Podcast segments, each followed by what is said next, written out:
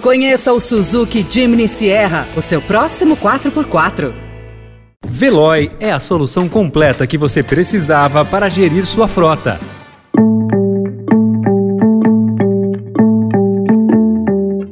Olá, seja bem-vindo, seja bem-vinda. Começa agora mais uma edição do Notícia no seu Tempo. Esse podcast é produzido pela equipe de jornalismo do Estadão para você ouvir em poucos minutos as principais informações do jornal. Entre os destaques de hoje, na televisão, Bolsonaro questiona a urna e impõe condição para aceitar resultado da eleição. Polícia Federal avalia defender teste de urna igual ao proposto por militares. E Rússia acusa Ucrânia pela morte de filha de ideólogo de Putin. Esses são alguns dos assuntos que você confere nesta terça-feira, 23 de agosto de 2022.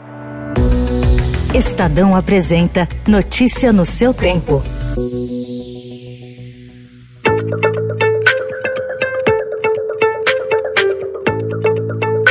O presidente Jair Bolsonaro, candidato à reeleição pelo PL, manteve em entrevista ao Jornal Nacional da TV Globo o discurso de questionamento às urnas eletrônicas e ao sistema eleitoral brasileiro. Pressionado a assumir o compromisso de aceitar o resultado das eleições, Bolsonaro disse que respeitaria, mas impôs uma condição. Serão respeitados os resultados das urnas desde que as eleições sejam limpas e transparentes.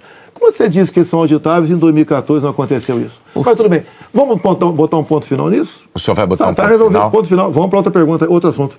Ao ser lembrado de que chamou o ministro Alexandre de Moraes do STF de canalha, Bolsonaro disse que ele conduzia uma investigação ilegal. Sobre a pandemia, tentou negar que tenha imitado doentes com falta de ar. No meio ambiente, afirmou que o Ibama comete abusos quando destrói equipamentos usados ilegalmente para o desmate da Amazônia.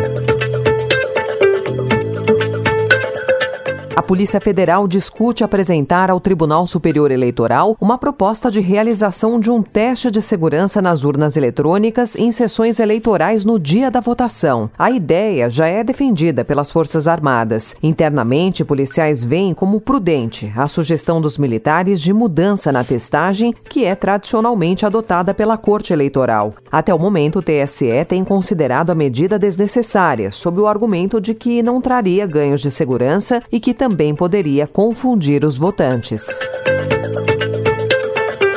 O ex-presidente Lula sinalizou a empresários que Geraldo Alckmin, o seu vice na chapa à presidência da República, pode liderar as discussões sobre mudanças na legislação trabalhista. Aliados do ex-presidente afirmam que a proposta tem aparecido com frequência nas conversas reservadas com o empresariado.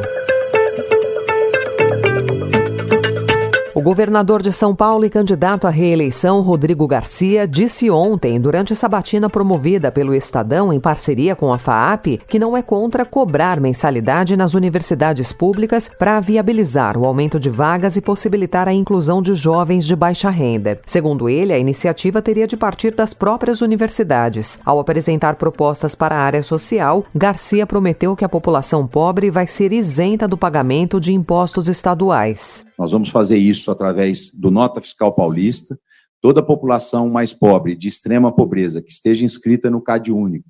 Hoje são 1 milhão 750 mil famílias que estão atualizadas no CAD Único. Elas vão pedir a nota fiscal, colocar o seu CPF e o governo vai devolver o imposto pago estadual por essas famílias carentes. Ele também se comprometeu a criar o Cartão Bom Prato, com crédito de até 300 reais para as mesmas famílias. O candidato não disse quanto as medidas custarão.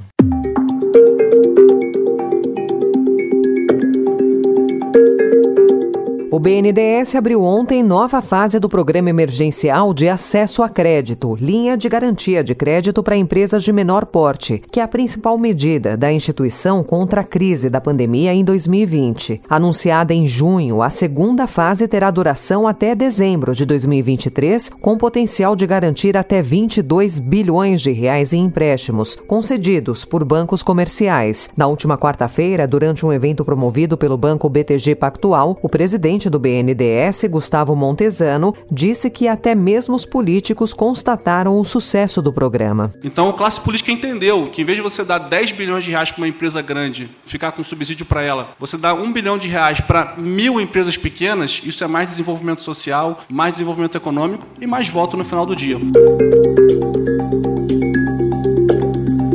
Na Argentina, o Ministério Público pediu ontem 12 anos de prisão e perda perpétua dos direitos políticos para a vice-presidente Cristina Kirchner. Ela é acusada de corrupção e licitação de obras durante o seu mandato como presidente. Ainda cabe recurso da decisão e, por ela ter imunidade como vice e presidente do Senado, precisa da autorização da Suprema Corte para cumprir a pena, caso seja condenada em todas as instâncias. Cristina diz ser inocente e alega sofrer perseguição política. Okay. Já na Rússia, a principal agência de inteligência do país acusou ontem a Ucrânia de planejar e executar a morte de Daria Dugina, filha de Alexander Dugin, ideólogo do presidente Vladimir Putin, no sábado. Segundo a FSB, sucessora da KGB, o assassinato teria sido arquitetado pelos serviços especiais ucranianos. Kiev nega. Apesar da negativa, a Ucrânia está se preparando para uma intensificação dos ataques russos após o assassinato de Daria. Notícia no seu tempo.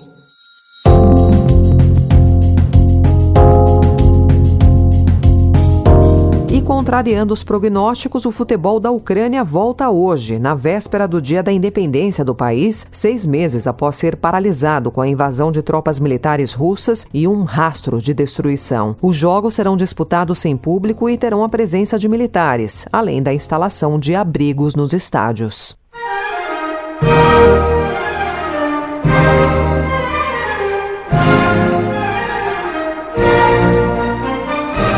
Preservado em Formol, o coração do imperador Dom Pedro I chegou à base aérea de Brasília ontem de manhã, como parte das comemorações dos 200 anos da independência do Brasil, no dia 7 de setembro. A relíquia foi para o Palácio Itamaraty, na esplanada dos ministérios, onde poderá ser vista pelo público. As celebrações do bicentenário marcam a primeira vez que o coração de Dom Pedro I voltará ao Brasil desde a morte em 1834.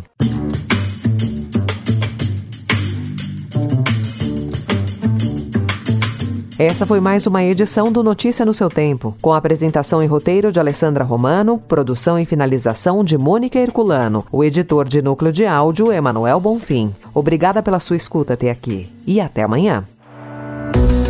Você ouviu Notícia no seu tempo. Conheça o Suzuki Jimny Sierra, o seu próximo 4x4.